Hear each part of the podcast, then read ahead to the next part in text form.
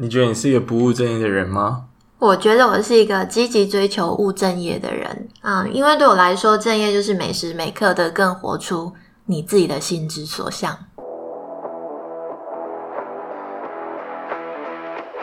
你现在收听的是威廉不务正业。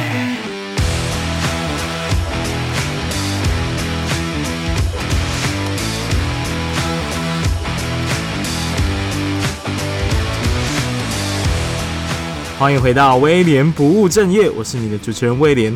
这集的来宾呢，其实也是在读书会上认识的。那那时候我们一起读了一本书，叫做《牧羊少年奇幻之旅》，不知道大家有没有看过这本书哦？但是有看过的人应该就会知道，说这本书其实是一个分享少年在追梦啊，然后在呃寻找他的天命的一个过程的一本书，所以算是我为什么要做这个 podcast 的起点之一吧。那也因为小雅的背景跟专业呢，所以她也分享了很多她对人生的价值，还有呃人怎么去追寻他自己的理想的一些看法。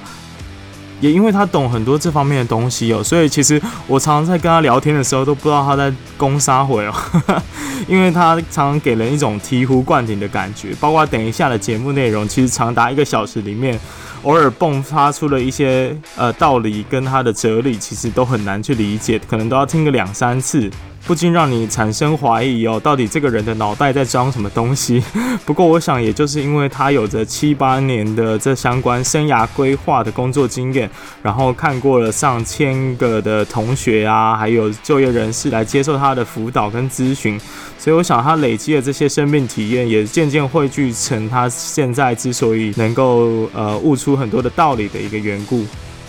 那其实也因为这一集跟小雅聊得非常有收获，所以我也在思考说，我能不能够利用我过去人生的一些经历，还有我现在在做节目的一些过程，然后来帮助到大家。所以如果有什么职涯相关的问题，也欢迎来找我讨论。那准备好了吗？职业图书馆，这集我们要聊的是生涯规划师。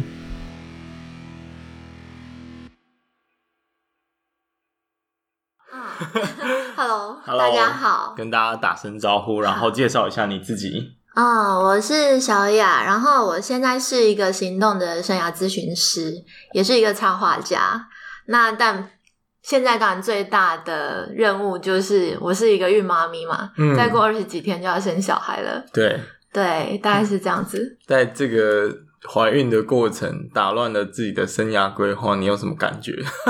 一开始很忧郁啊，我都要忧郁症了。然后那时候，呃，最一开始被打乱这个计划的时候，你会人性的部分就跑出来嘛，你就会开始呃责怪自己啊，责怪环境啊，责怪别人啊，责怪自己跟别人。对啊，就是想说，哎，我为什么会没有控制好我的节奏啊？哦。或者是对方没有控制好他的节奏，怎么可以这样？我觉得神奇。但是后来怎么释怀这件事情？哦，后来当然就是一样，就是其实，在生涯里面，你就会知道每一件事情，它其实都是呃带领来呃来到你面前，都是为了要让你探索你自己的。当我又把这个观念呃看见的时候，我又觉得，哎，这个小朋友就是一个礼物，他是还是一样，他是一样的东西，是希望我能更探索我自己的生涯。嗯嗯，好，我现在的表情就跟我每次听你讲话是一模一样的，就是我会有一点无煞煞，然后想说这个人到底在攻啥会？很正常。对，但是好像这就是他的专业之所在。嗯，呃，好，那那你刚刚为什么你你你你会累积到那么多，比如说这方面的理论跟想法跟精神？因为对大部分人来讲，包括你刚刚开场讲的，其实我都还没有一时半刻难以理解。但这些东西是怎么累积到你身上的？OK，大家听到生涯咨询或者生涯规划之前，一定第一时间都会想说，我是要规划一件事情。就是我需要把我的目标，然后我的行程、我的计划全部都列出来。一般人一定会先想到这个，我以前也是这样子。嗯。那可是后来呢？呃，因为我执行了这样的呃生涯规划，在我自己身上已经大概也有十年左右，然后成效都不错。例如说，如果你是一个很喜欢建立 KPI 的人，那你就会发现，哎，我每一年的 KPI 都一定是破百，或是甚至超前。那可是后来。呃，我意识到一件事情，就是我生命中呃让我最惊奇、最美好，然后觉得最呃回忆起来最开心的事情都不在我的计划里面。嗯，所以我开始去思考说，规划这件事情对我来讲是必要的吗？那我一直长久以来在帮助大家做规划这件事情，是一件呃会帮助人们更开心的事情吗？嗯，我就开始有这个疑问。所以你后来倾向不规划，嗯、就像你的呃这个生小孩的过程一样。对，后来当然也不是不规划，而是说呃积极不确定理论嘛，就是呃你在这些规划里面，但是你面对了一些不是很呃不是很呃不是在不在你规划内的事情的时候，你的心态是怎么样去看待这些突如其来的事情？嗯，对。呃，其实我记得我听过一段访谈哦，他是说。哦，它主要是针对低潮的部分，他在说的是，你把人生的集聚整个拉长，其实每一个低潮跟失败的过程都很短暂，而且那个相较的程度，对你往后再回顾以前的过错或低潮都非常的浅。对，所以好像我们能做的，应该就是好好的面对当下，跟处理当下。其实不用太在意它的后果，因为终究它是会变好的。对，而且那个低潮很有可能就是你一个呃里程碑，然后你一个大礼物，然后你会忽然你回头看才会知道，嗯、哦，原来这个点是为了这件事情。嗯哼哼，嗯。好，我们再更实际的探索，假假设我们真的遇到了这个意外的礼物的情况，嗯，我们要怎么样去面对它？你的面对过程是什么？生涯的话呢，呃，应该是说大家都会把主体放在，例如说你你会想要去探索你的职涯，嗯，就是你的职业应该要做什么。可是，呃，其实这个观念应该要反过来想，所有的你在人生中面对到的所有事情的目的，都是为了要让你更认识你自己，而不是而不是把主体放在职业。或是把主体放在人生，因为主体永远都是自己。嗯，也就是说，这些事件都只是用来更认识你自己的，这个才是真正的生涯探索的呃核心点。嗯，所以当这个事件它并不在你的计划中的时候，嗯哼，它也就是一个让你更探索自己的事件。你只是替换了一个事件，例如说，我今天我想要去台北。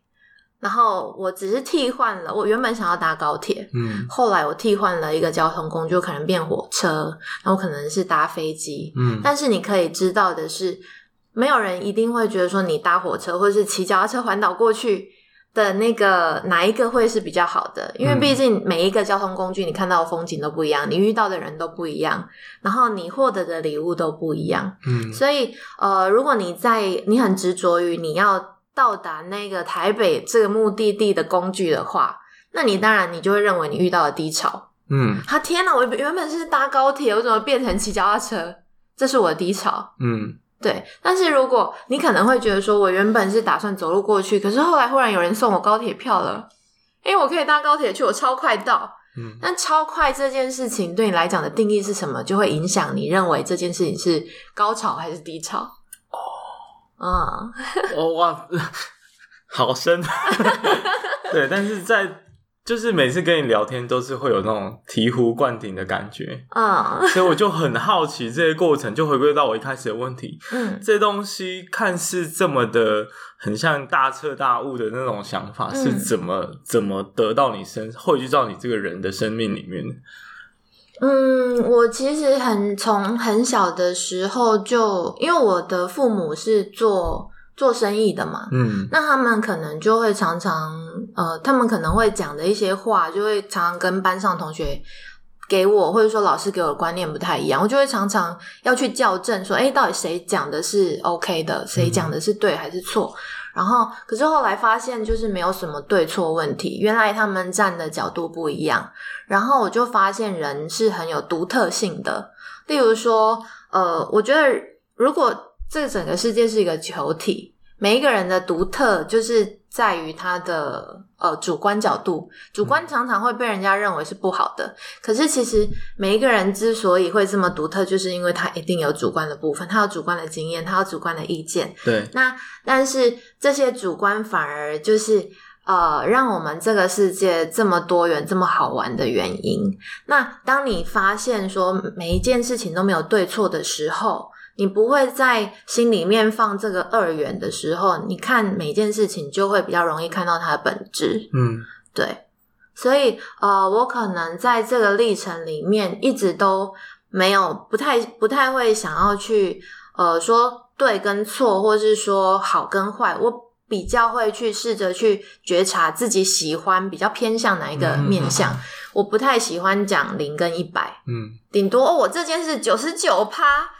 很赞成他的观点，嗯、但是我不太不太容易会讲一百趴，因为我觉得一百趴是不可能。嗯，对啊，我跟这个人几率很高，有可能九十九趴。好，就算九十九点九九九九九趴，我永远不可能跟这个人一模一样。嗯，的观点。嗯，对啊。所以就是在这个成长的过程，造成你其实习惯用比较非二元的方式去思考问题。对，嗯嗯，那你。对于比如说你刚刚讲的这这些想法啊，嗯，你会在某一个时刻自己消化，然后去理出一个比较呃能够带来价值的结构吗？还是这些都是突然蹦出来的？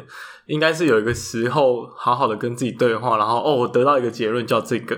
我觉得你问的问题超好，嗯，因为其实这就是我一直在努力做的事情。嗯。那我之前在大专院校做。刚好我那时候，我其实我最一开始进到我们呃学校的职涯辅导中心的时候，我是一个工读生而已，嗯，而且我还是电子工程系出身，就 完全没有相关。所以我进去的时候是当网管嘛，就网络管、网页管理。然后后来进去以后就。发现诶他们都在办就业博览会，嗯嗯，嗯，应该大家都有经验。就业博览会就是你去了，然后你拿着履历表，然后咚咚咚跑去跟自己科系很类似，就是很像的科系去应征，嗯，结果你会发现每一个很多小朋友，他们其实根本就不喜欢自己的科系所对应的职业。那我就发现，诶那我们中心的功能好像有点不太对。因为我们既然是职涯辅导中心，可是当我遇到有问题的学生的时候，他他们没有办法找到他真正想要的工作的时候，如果我这个单位是没办法处理的，嗯，那我这个单位的呃的功能在哪里？我在这个这个领域、这个这个场域工作的意义是什么？我就去思考这个，然后后来我才发现，就是我开始去搜寻资料，发现哦。原来就业服务它是呃很末端的一块。当你要做到就业服务的时候，你必须要确保那个人已经做完生涯探索，嗯，他已经知道自己是谁了，他才会知道我可能适合什么样的地方，什么样的工作啊。所以我就那时候真的是我主管真的呃也蛮挺我的，然后我就跟他说，我们是不是能做生涯这一块？我那时候我记得我第一次提这个观念的时候。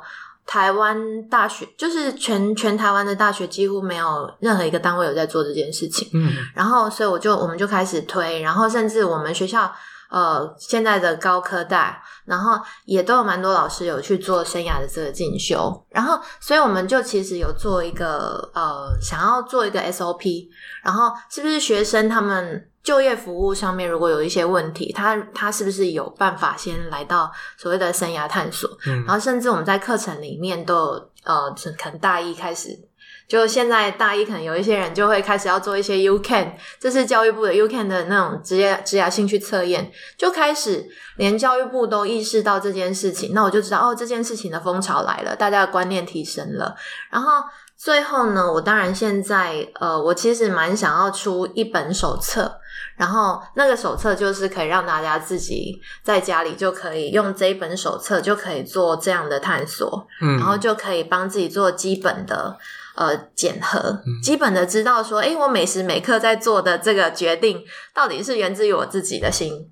还是源自于呃外面系统的影响，嗯，这的确是我现在很想做的事，就是我如何去整合我知道这些事情，然后我觉得运用起来，我在我身上运用也很有效，在我学生个案上面运用都有效的一个呃方式跟结构。嗯嗯嗯。那等一下可以来讲讲这个手册大概的规划内容是什么？当然可以啊。对，但在那之前，我想要先更。呃，了解一下，就是说，也跟大家介绍一下你自己怎么走到这条路上的，然后，嗯，呃，你会怎么定义你现在正在做的事情？OK，好，那其实刚刚一开始就有提到，我呃，其实我学生时期很早的时候，我就已经，嗯、呃，算是因为我。最一开始我是念电子嘛，嗯，那电子是因为我小时候很喜欢拆解东西，嗯，我喜欢拆掉又又组装，拆 对，那我就想啊，我肯定是一个这一类的人才嘛，然后所以就喜欢这一 这一块，所以其实我应该从小就是已经都比较往我自己喜欢的方向，嗯，可是问题是我大三的时候，我到那个中国大陆深圳那边去实习，然后我去实习了，看了一下他们的工作内容，我觉得哇塞。如果这个要做十一年可以，两年可以，但是如果是十年我不行，嗯，因为我觉得哇，这太无聊了，就是都是一样的东西，然后更新的速度如果不快的话，我一定会无聊到死掉。然后我就偷看别的部门，那刚好隔壁真的刚好就是公关部门，那我就在最后两个礼拜自己主动去跟我们主管申请，说我可不可以去那里玩两个礼拜看看，嗯，然后我就去，哇塞！好好玩啊！我就想说，天啊，这很适合我哎。然后我才，呃，我才发现说，哦，如果你是在，呃，因为我以前是工科嘛，那我我就想说，如果我是在商科的话，商科它有管理学嘛，嗯，管理管理你会念到很多很多的理论，嗯，然后可是它最后最后一个理论叫做视情况而定。有一个理论就是，其实你要视情况而定来决定你今天要用什么理论来做管理。嗯嗯，我就觉得天哪，这个视情况而定真的太妙了，因为你任何任何理论都被打翻啦。反正我就是视情况而定，嗯，变成每一个人或是每一个事件，它其实都是看你当下的反应。那这件事情跟每一个人的个体性，就是这个独特性很 match。然后我就忽然想到，哇！那这样，我喜欢商科。我那时候还没有接触到心理，也没有接触到生涯，我只是觉得哇，这个东西独特性的东西是我要的。然后回来以后，我就我就那时候老板是有问我说要不要在那边就业，那我也就没有在那边就业，我就回来台湾。然后我就我就想说好，那我接下来要念商科。然后所以我后来就去念了国际所，想说我们家也是有做那个国际贸易，那不然国际所好了。嗯，然后就。国际所念完了以后呢，因为当时我又有在我们学校，因为我不是工读生的时候就在支付中心嘛，所以我后来工作我也是一直停留，我都有一直在支付中心工作。那支付中心它就会让你一直看到说，诶，这些学生他们呃，他们来谈的时候，我有没有能力回答他的问题？嗯嗯。问题太多了，一开始一两个一两个问题你觉得很可以，接下来三四个到十个破百个的时候，你会开始怀疑自己是不是对得起这个位置。对，然后因为我很很在意我是不是对得起我的工作嘛，那我就觉得哦，我必须要成为一个。呃，可以对得起这份工作的人，我就开始进修。嗯，然后我就开始从就业服务开始开始进修到生涯，因为看到他们的人以后，我看到他们后面的家庭，看到他后面的家庭，看到他后面的文化系统，跟他的信念是什么。嗯，然后我就一直进修，一直进修，然后才摸索到这个生涯这块。然后，因为我是一个非常。电子出身的人会很在意这实证，嗯，就工科的人很在意说这实证到底是怎样，所以我一定是每一个理论我都实证在我自己身上。有效无耗，那我才会 我才会敢跟学生讲，就我做得到的，我才会敢跟你讲，这是可以的。那如果我自己都做不到的，其实我会把它。编排在就是，诶，我觉得有这样一个东西，你你觉得有兴趣，你可以去试试看。嗯。但是我自己是没有尝试过。嗯，对，我因为我很清楚什么东西是我自己本身就做得到。那在这样子试炼的过程里面，我就发现哦，我要的职业啊，居然在市面上，就是说台面上一零四什么东西完全没有。嗯，就是我的职业不可能在某一个单一的单一的。工作对，不可能，就是我要的生活样貌已经不可能被呃被克制化出来了，所以我必须为自己克制化我的生涯。嗯，对，然后我就开始，哎，我这个部分我想要什么？我这个部分我想要什么？例如说，我财务我希望怎么样？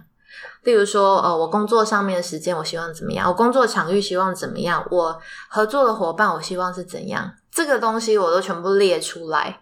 然后列出来以后，其实我在这件事情，我在我这一段的生涯规划算是拉蛮长的，嗯、所以我在呃学校的时间大概有七八年的时间，一边帮助别人走上他们的路，一边帮助我自己走上了路。所以我在去年我就离职嘛，嗯，我就因为我已经达到，去年才离职哦，对，大概去年，哎，去年前年前年年底最底，这样大概离职快呃，应该离职一年一年多、嗯、一年多了，一年多快点。对，我就把所有我想要做的事情，我都先列好，然后我能离职的条件列出来。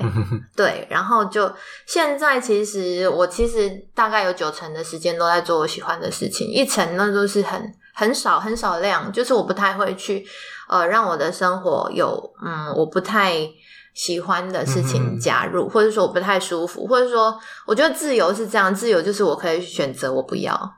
嗯嗯，讲的非常好。对，那我刚提到几个点哈，我先问第一个点，就是那个进修的过程。嗯，因为我我想多数人会好奇，你刚刚所谓的进修是指哪一部分的实质的进修？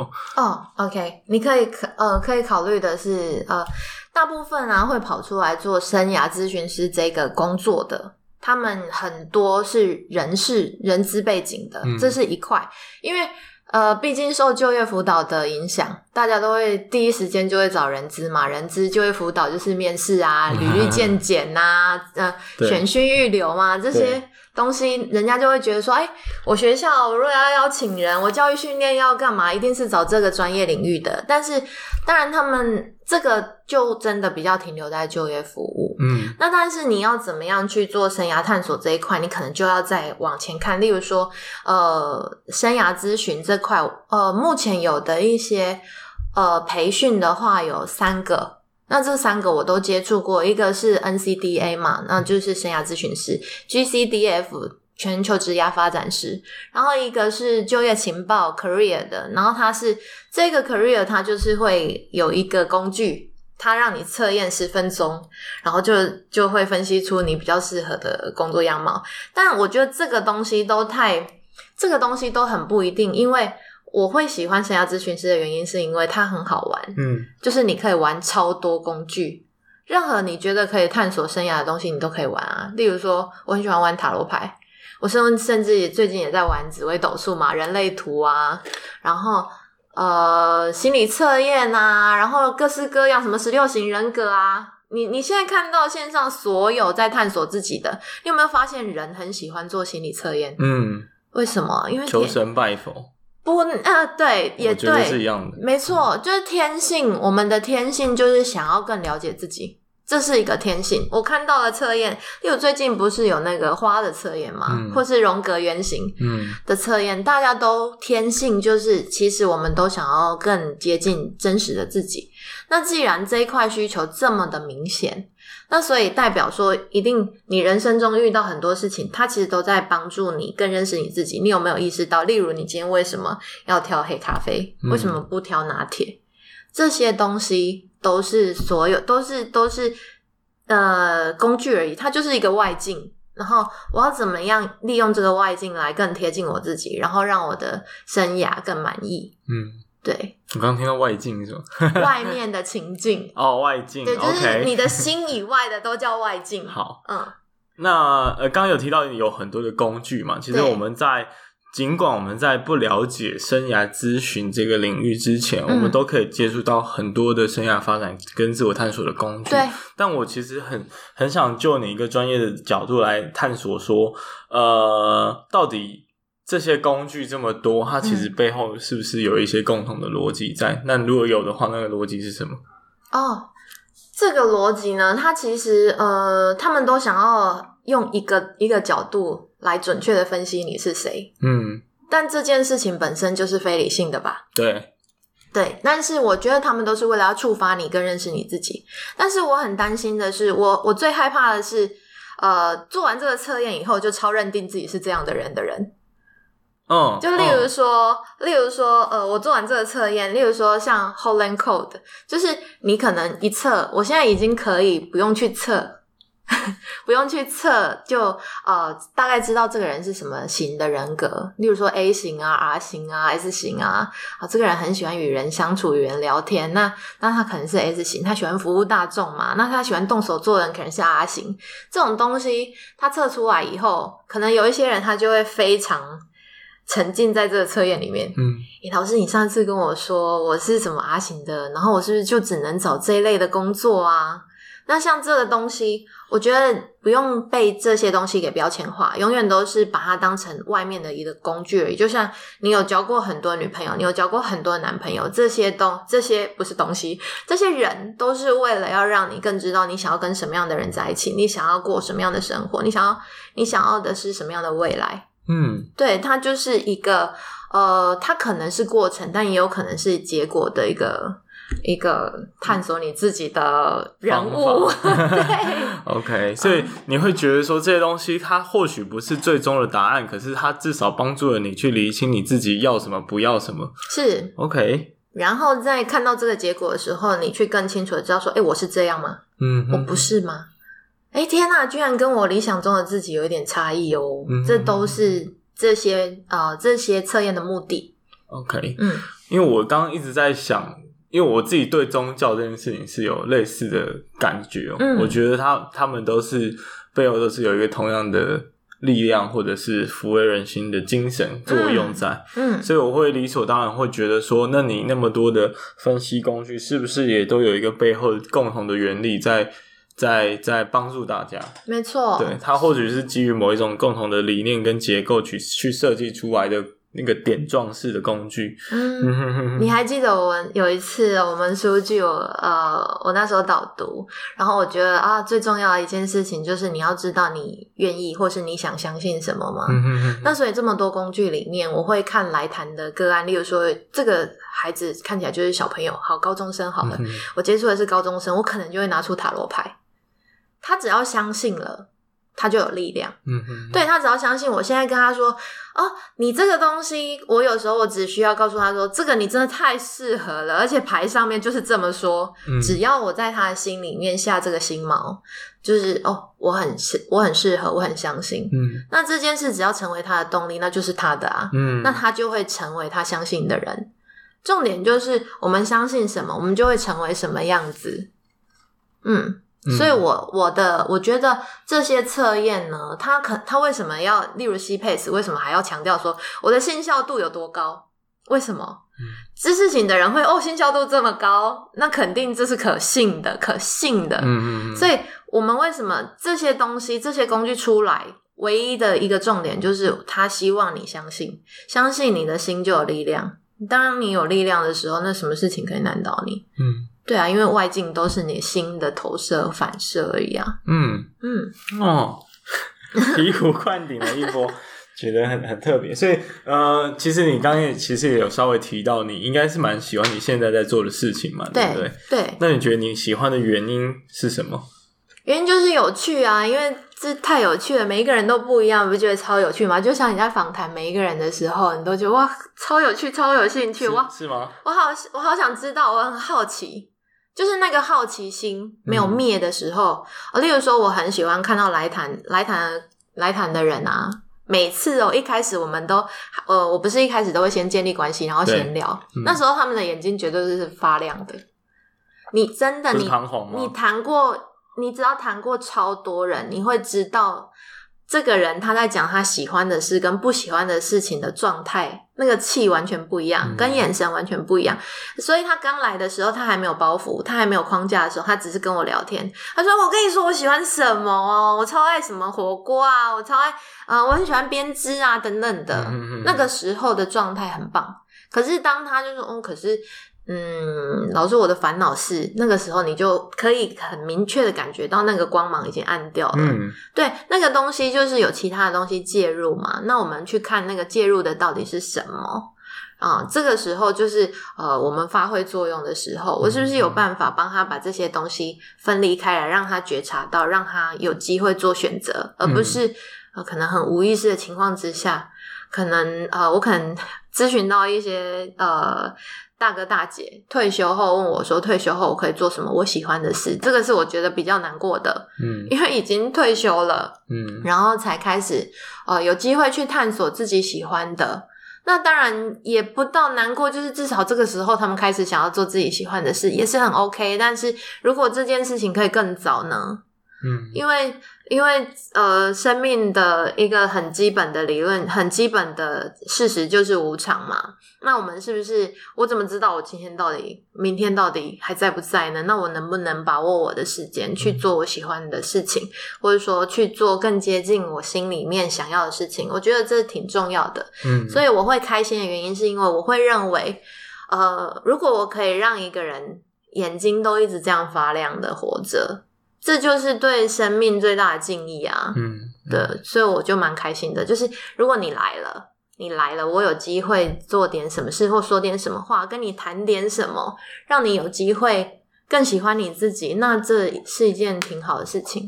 因为我刚刚其实听到一个想法，我就觉得说，会不会其实每一个来找你的人，他们的叙述的方式、他们的背景、他们的困境，其实都很雷同，以至于你会一直重复的在在在引导一个你其实已经引导过数百万次的人。啊，这呃，如果你是说这样子的话，在学校很容易引，很容易一样的情境，就是我妈叫我去考公职嘛。对啊，我爸妈叫我去考公职啊，啊，就是一种你知道这题怎么算，然后你怎么教他都不会的感觉。对，会会但是其实呃呃，每一个虽然每一个人讲的都是一样，但是每一个人切入的点不一样。例如有一些人出发点是他真的自己也恐惧，恐惧未知。嗯，那有一些人只是需要。老师，我或者是说他自己，我我丢一个问题回去，让他很确信自己真的不要公职。嗯嗯嗯。对，那如果是这样子的情况，每一个人的情况都不一样啦。那我也可以帮他分析说，所以你真你想要考公职，它是阶段性的目标吗？还是它是你一整个人生的？如果是阶段性，你考上公职，你也可以离职啊。嗯。所以无所谓啊，你也不用把它当成是一个很严重的选择，因为选择就是这个生涯的东西，就是非常动态。你不要认为你进公职，我其实也有很多朋友，他考上公职，然后就离开了，那也没什么。嗯嗯。但可能有一些人会认为说，我选公职，我可能一辈子就是要公职，未必啦。其实每个选择都都是有弹性的。嗯。只是说，如果你认为这件事没有弹性，那肯定是你的思维没有弹性，跟这件事无关。嗯嗯，这句不懂。就是如果你觉得你到了某一个地方，你就是固化了，我没有办法再做其他的选择了。那这件事情肯定有问题啊，因为因为你是永远有选择的人啊。但我觉得这件事违反人性诶。啊，在我说的是心性上面，我们人是永远自由。这件事情是我们面对。某个情境的时候，我们永远可以选择我要怎么面对这个情境。对的自由，嗯，嗯，但我的违反人性是指说，因为人类，嗯，或者是任何的动物都希望求生存跟稳定嘛，嗯，用最小的力量活出最大的价值嘛，是 OK。所以在这个情况下，大大部分都会认为生命有实现性，嗯，所以它多半的选择都有它的。呃，不可变动性，我们这样讲好了。嗯，所以我会觉得大家会这样想是有它的道理，但是你这边打破了大家的这个想法的那一个呃解释是什么？OK，好，生存这件事情呢，我们当然会，嗯，这个时候又要问到它背后的它背后的信念是什么？嗯，为什么你会认为生存这件事情是困难的？嗯，那其实生存这件事情。呃，如果你去掉所有人对你的想法，你怎么样能活下去？我们现在简单的，嗯，阳光、空气、水、食物。对，阳光、空气、水、食物啊，那你需要甚至就是一个庇护你的地方嘛，就是可以住的地方就好了。好，这五个东西。其实没有这么困难，你真的去精算的话，我也曾经精算过，哇，那所以这也是为什么我后来毅然决然可以离开嘛，嗯，因为我财务上面我知道我不用工作的话，我也会有这些收入的时候，我就可以离开，嗯，所以我一定是在财务上有做这样的规划，我一定是有做一些投资啊，那不然我怎么可能可以可以让自己呃没有做事情，然后我可我还可以呃我可以选择我要不要结案。不可能的，所以那肯定是我前期有做一些调整。那、嗯、那你这些调整，你清不清楚？你是在铺陈这些规划很重要。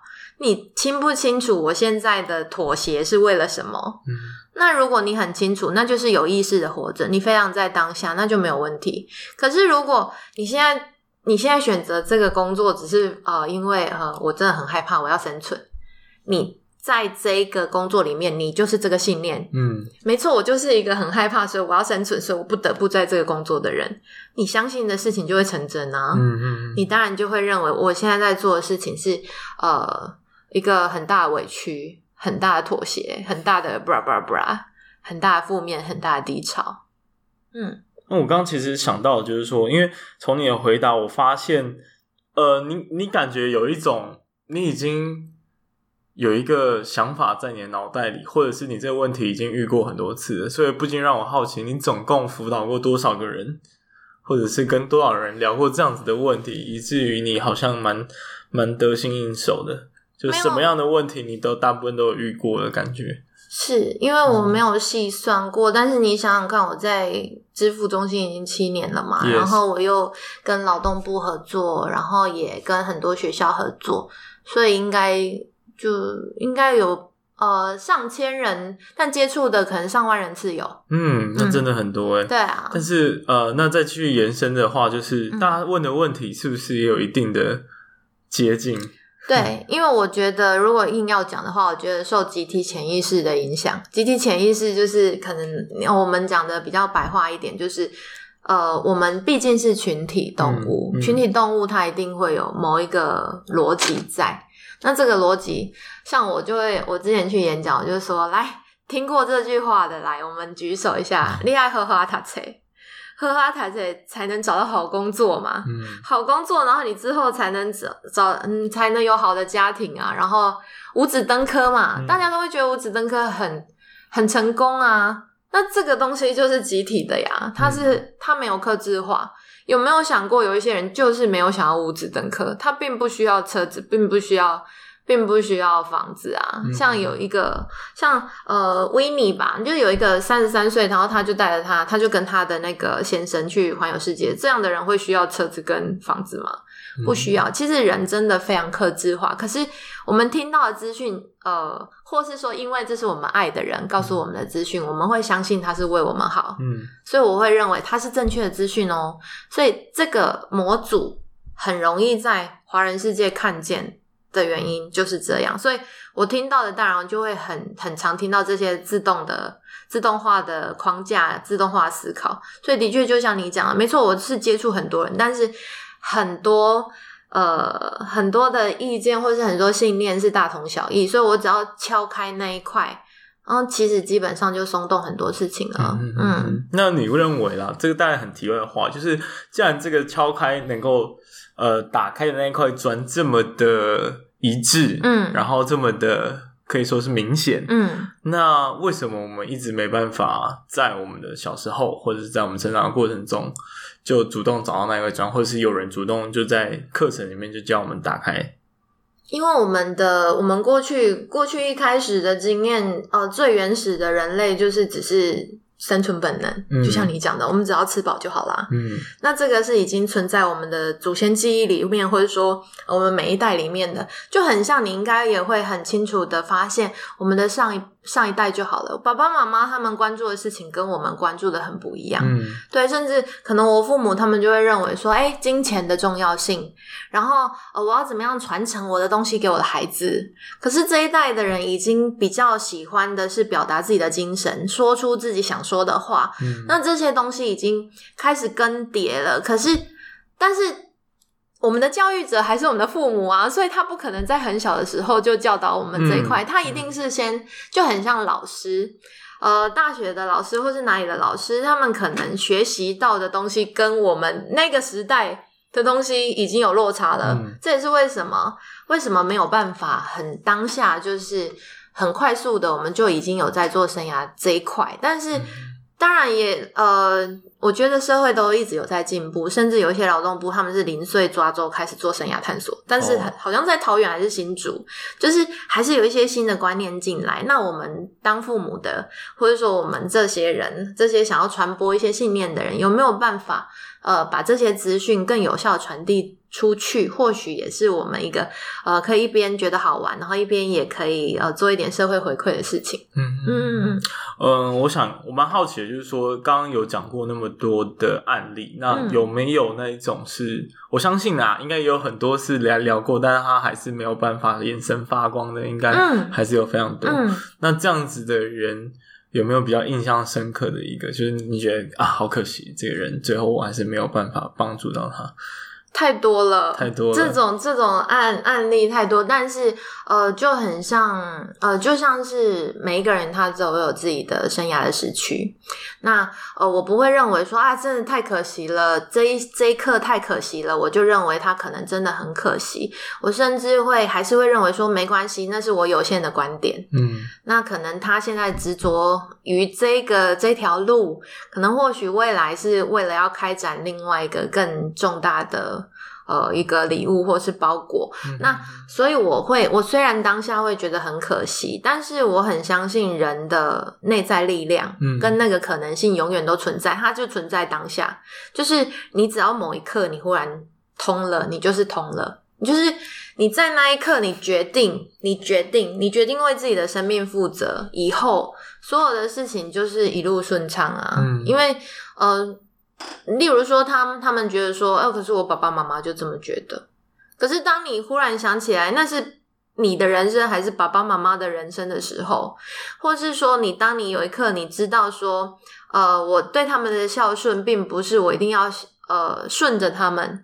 孝不一定是顺嘛，那我可能是可以用自己的方法让他们放心。那当你知道说公职的背后，心里面是为你担心，他不是真的喜欢公职，嗯的时候，嗯、你真正看到背后的本质，然后你去做改变，然后去跟他们沟通，然后你开始走出自己的路的时候，还是有机会。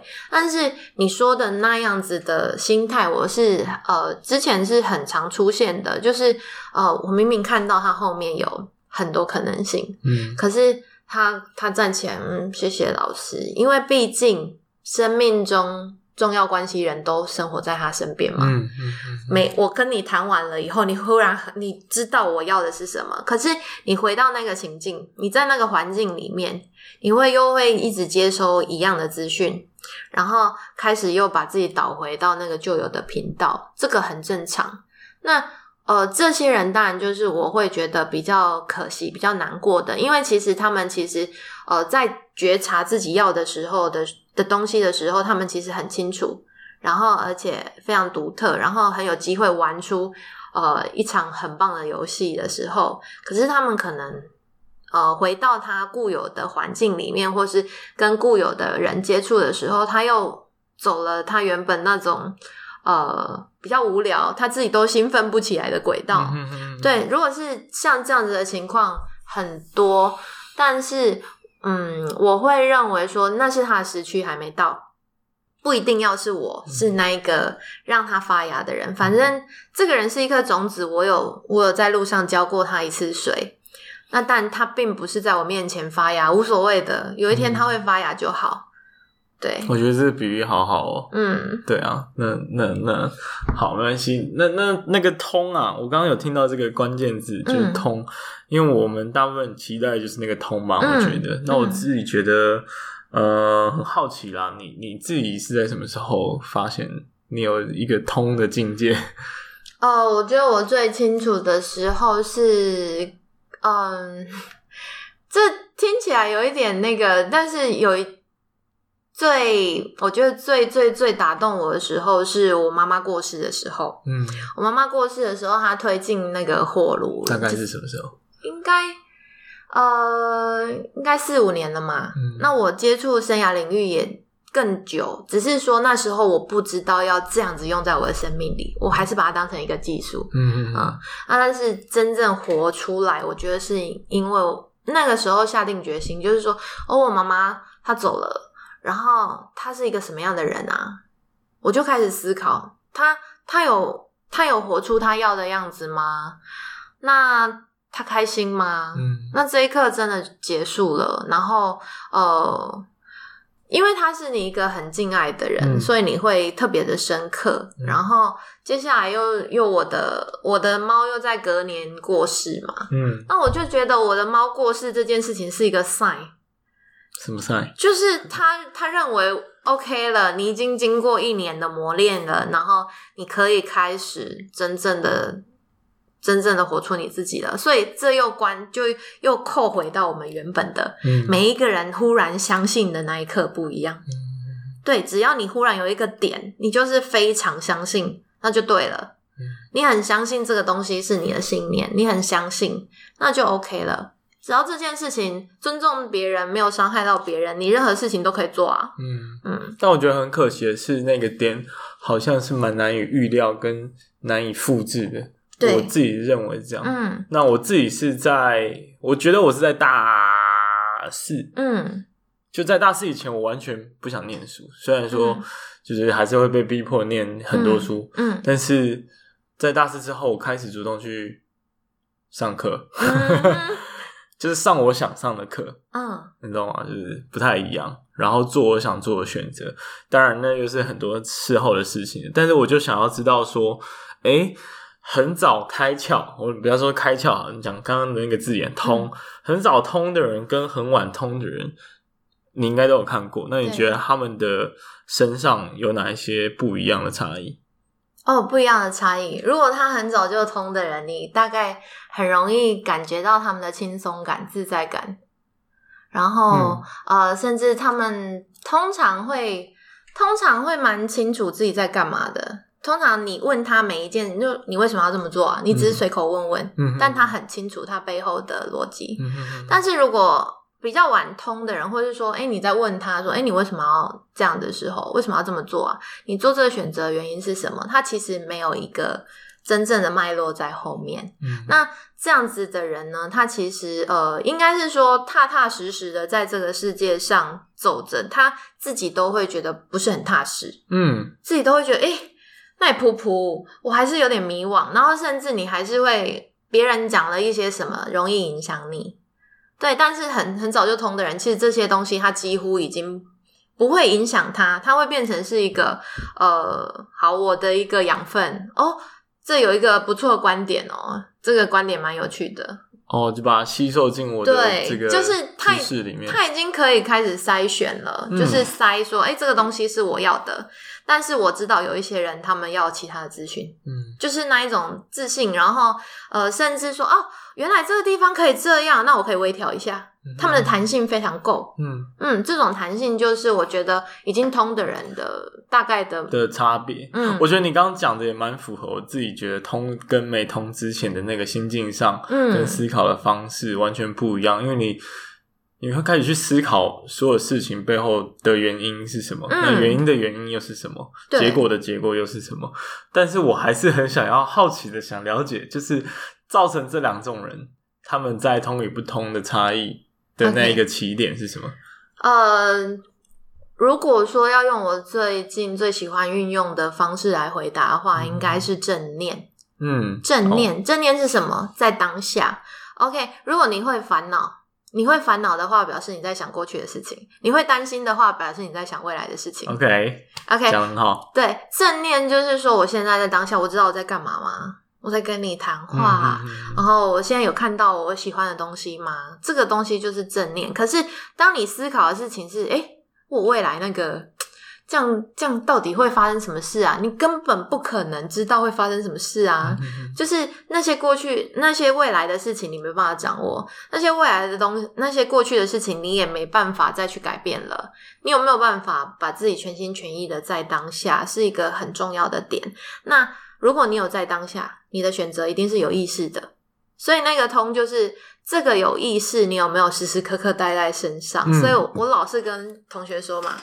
那你知道你你你知道你在做什么选择吗？你选择这个是为什么？你知道吗？嗯，只要你是有意识的，你只要能说出你的原因，而且这个原因是我们大家哦，我们这样子讨论拆解以后，还真的源自于你的心诶，那这个肯定没有问题了嘛。嗯，那可是你如果拆解完，嗯，我爸妈怎么说？嗯，我我我女朋友，嗯，我男朋友，或是呃，我阿嬷，这甚至是说，可是是大家都这样啊，这就是大家都是这样，大家都这么说啊。如果是这种背后的原因，你就会发现啊，这样的人可能他担心的，或是他考量的是未来。我讲这，我讲这样的话，我做这样的事情，未来会造成别人怎么想？嗯我过去的经验是我没有办法接受别人这样子对我啊，所以我这个时候我必须要做一些符合大家期望的事情。也就是说，所以如果你只要能够在当下很清楚的关照你自己的心，有意识的选择，嗯，那就没有问题。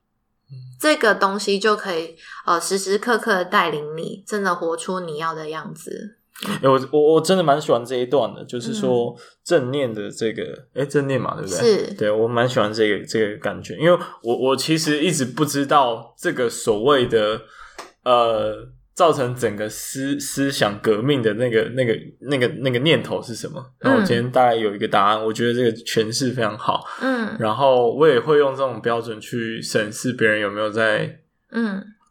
活着是 OK，对，因为我觉得很多人是没有没有在活着。OK，但重点就是说，呃，接下来想问的其实是比较偏在整个智商的职涯过程当中，嗯、你有没有真的很难过、很挫折的时候？那那个时候是因为什么？我最挫折、最难过的时候，当然是呃，我自己一个，例如说。呃，就像你你你讲的，好，我很喜欢《大娱乐家》嘛，我很喜欢这部电影，因为他有一幕很打动我。他在追寻他的梦想之前，他是在一个类似船公司吧，然后就一堆人在那边打、打字，但是导演他做了一个画面的转折，我觉得超棒。他从那栋大楼的画面，然后一堆一堆人哦，整栋大楼都都是在工作人，然后他闪了一个画面到一个。呃，墓园里面，然后再回来，嗯、我完全理解他在做什么。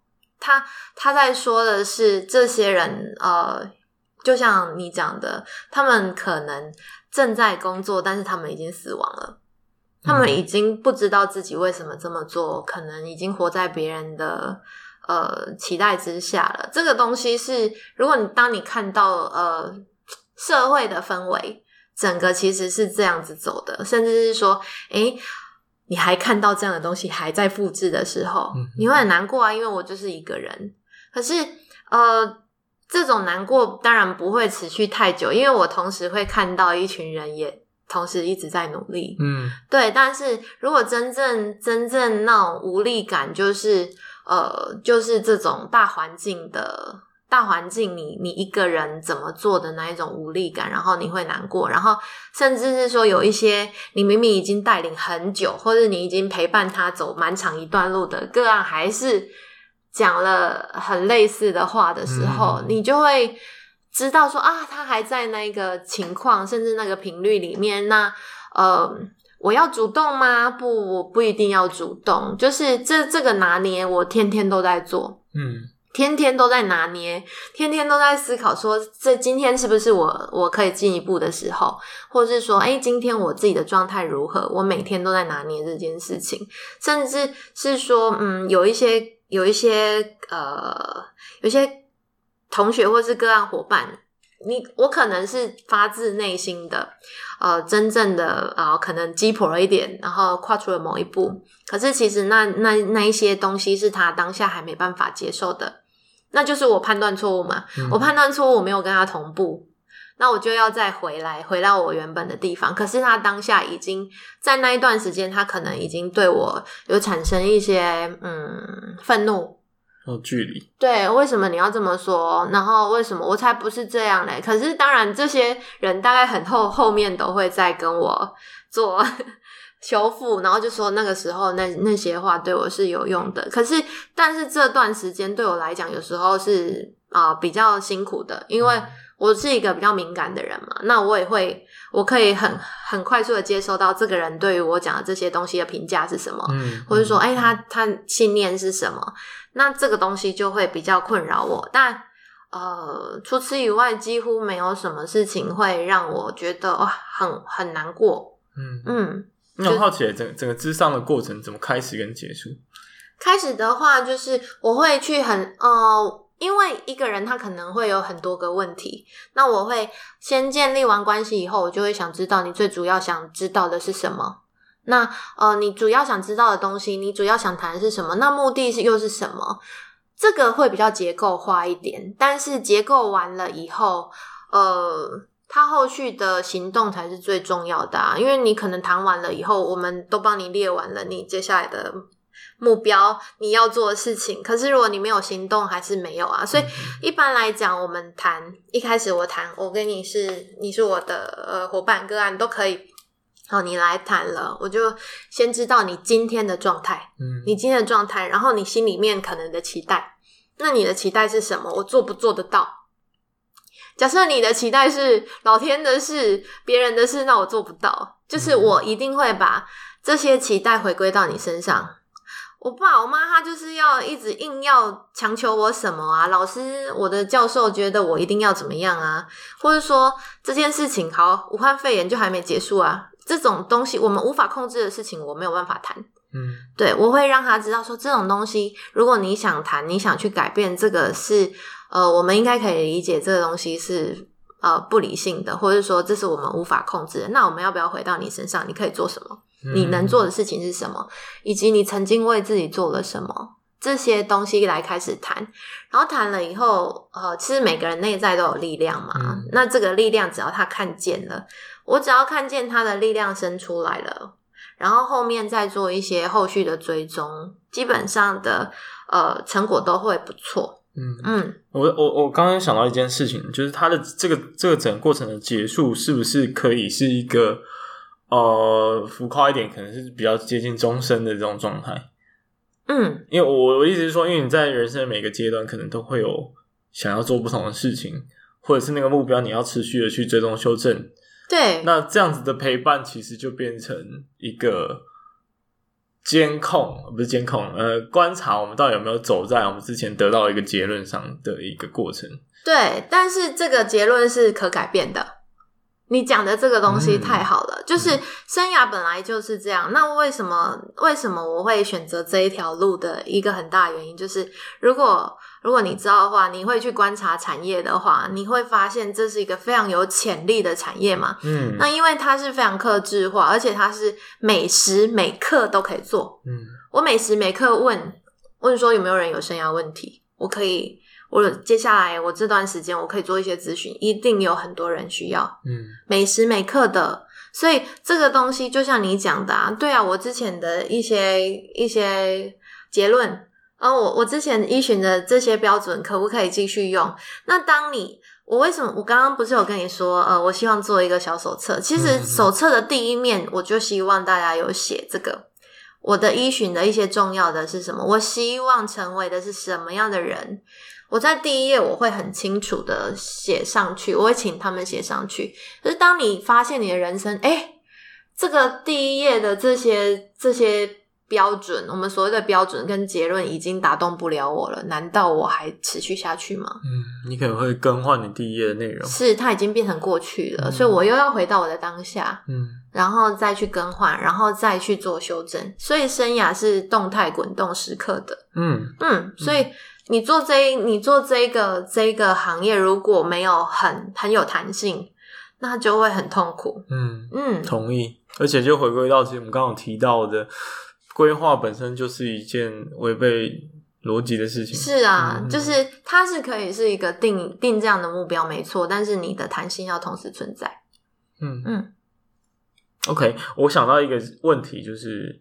嗯，因为我们其实，在还没有我至至少我啦，在还没有了解这块领域之前呢、啊，嗯、我的想象其实，我们就算没有所谓的智障中心存在，嗯、我们也都会找到一些生命的导师，替我们解答很重要的 career 的问题。那你觉得他们的存在跟生涯规划师，嗯，呃，差异在哪里？OK，这些人为什么可以成为你的生涯导师的一大？一大块就是他肯定有某一块打动你，嗯，可是生涯导师他很像我们生涯里面的叫做典范的学习，嗯，典范学习就代表说，哎，这个人有某一块我超喜欢，然后我要呃依循他。例如说，为什么会有一些追星？为什么会有一些作家？有一些人会特别喜欢。可是这个东西唯一一个盲区就是，呃，我会希望大家的典范如果可以要多一点面向，不要单一。例如说，好，我喜欢林依晨的什么？好，那我喜欢，我喜欢，呃，我喜欢吴宗宪的什么？不要，呃，一般来讲典范啊，呃，很多人可能会典范就抓一个，我喜欢贾博士，然后就开始哇，贾博士怎样怎样怎样，我要怎么样？呃，这个典范呢，因为每一个人都是非常独特个体的，所以典范也应该要分类。当然他，他他会变成你的呃生命的导师，一定是他在他某一块就打动你。某一块的样貌是非常像你要的，嗯、有很多人听了自己的生命导师的建议，然后再认识长一点，发现，哎，这个生命导师为什么有一些部分也不是我我想要的那样？他做他说的一些话，做的一些事，我好失望哦。结果就全盘的对他之前感到怀疑。嗯，这就是这件事情的危险之处，就是为什么我要你很清楚的知道你欣赏他的是哪一个点。哪一个角度切进去的，而不要全面的、全面的去把它当典范，嗯，因为这是危险的。嗯，那所以呃，这些，所以其实我我们刚刚最一开始就提到了，生涯就是所有的东西都是你的外境，嗯，包含这个生涯导师，嗯嗯，这生涯导师他也就是一个外面的情境，然后他来让你更知道你想要的，所以其实工具是唾手可得的。那我们只不过是一个比较会串联这些东西的一个角色。那你如何去通透这些东西，就是你真正要学习的心法。嗯，对。如果你自己在运用上面，你已经非常的运用的很流畅了，那你在这个职业上，或者说这个工作上面，你就会很流畅。嗯，你就会做的很舒服啊，因为它已经活在你生命里，你不用备课。嗯。你不用准备，因为你时时刻刻都在做一样的事情，你时时刻刻都在活出这件这个这个角色这个工作。嗯嗯，那呃就不禁好奇了，就是根据这一个这一个回答上，你自己啊，嗯呃有没有曾经怀疑过自己是不是有那一个能力跟资格去帮助别人判断他的生涯应该往哪个方向走？尤其是在，因为我刚刚听到的时间线来说，你好像是在、嗯、呃做了几年之后才通的嘛。对。可是，在那之前，你已经在做生涯智商了。对。也就是说，你自己对你自己的生涯那时候可能也还没有到非常的透彻。嗯，应该是说在那之前比较 care 技巧，嗯，比较 care 技能，嗯啊、呃，还有它的标准流程。呃，标准流程就是我可能要拿一张纸啊，然后记录这个人啊，他的真正的来谈的目标啊，来谈的期待啊，来谈的什么？一开始会很 care 这些流程，因为你没有没有自信，你自己都不知道自己在干嘛嘛。嗯。那可能来的，甚至是来的可能年纪比你大啊，人家是企业家啊，人家很成功了，为什么要跟你谈？嗯。这些都是，这些都是我最一开始还没有还没有很呃活出自己的时候会闯。这你就真的会抖，就是啊，糟糕啊！今天预约的个案他，因为我们可能我们学校还有一些校友啊，嗯，哇，那人家都是企业家，可是他们可能看到信件，还真的就来了，嗯，那你真的预约了，那你做完了，你怎么去跟他谈？我甚至我印象也蛮深刻，我有一次还接到我们我来谈的对象是我们学校的老师，诶，教授，嗯嗯，教授来找我谈，我说。啊！你在燕巢校区的老师，然后你跑来参加我们这边的咨询吗？他说：“对啊，我真的是蛮蛮迷茫的。如果那个时候我真的是在我很菜的时候遇到，我真的没办法跟他谈，我一定会呃哦好，然后就照表操课。可是当你已经通透了，你会知道来到你面前的一样是一颗心啊，嗯、你看得见就。”我不知道哎、欸，就是前阵子不是很红的吗？金那个浪漫医生金师傅嘛，嗯、浪漫医生金师傅说，他只要这个人推进来，他就只看到病人，嗯、他只看见这个东西，他会把所有那些外在的东西都去掉。那其实他们来跟我们谈，就是希望我把外在的东西去掉。嗯、他不希望我看到他其他东西，他希望我看到他的心。那我就负责看见他的心，告诉他他的心目前在讲什么。我回回应给他，回馈给他就好了。嗯，所以回到你在开场的时候 opening 你讲到的心之所向，我想应该跟这个是很类似的东西哦。对，就是其实你会发现我整个整个主轴都没什么改变，就是我就是在谈这件事情。嗯嗯，所以你是走心派的？是，我是走心派的。那就到这里啦。可以谢谢，谢谢大家，嗯，谢谢，谢谢，谢谢韩亚，嗯，拜拜。拜拜。谢谢你收听这集的节目。那我也知道呢，其实整个访谈的过程还蛮长的，所以我也会把我听到的重点和 highlight 整理出来。你有兴趣的呢，可以点节目的资讯，或者去看我的 IG 跟 Facebook，只要搜寻威廉不务正业就可以找到我。有什么建议或者想跟我讨论的，也可以直接私讯给我，让我知道。那不管你是用什么平台收听，对我来说最最能够帮助到我的方式，就是希望你可以去 Apple Podcast 订阅、留言五颗星，或是把我的节目分享给你有兴趣的朋友。最后呢，如果你喜欢这类型的节目，我的节目主要内容是职业图书馆，希望可以帮助大家了解各行各业的工作生活，还有职涯经验。如果你想直接支持我继续利用下班和周末的时间来做 podcast 节目的话，你可以用一杯咖啡的钱来抖内我继续做下去。我会把我抖内的连接放在节目资讯栏。哦，对了，为了更好的帮助大家，其实我也创立了一个脸书的社团，叫做“不务正业的人生职涯加速器”。那在里面呢，会聚集各种职涯教练以及不务正业的人们。我也会邀请他们不定期的在社团内分享他们的人生经验和观点哦。那威廉不务正业，感谢你的收听，我们下次再见，拜拜。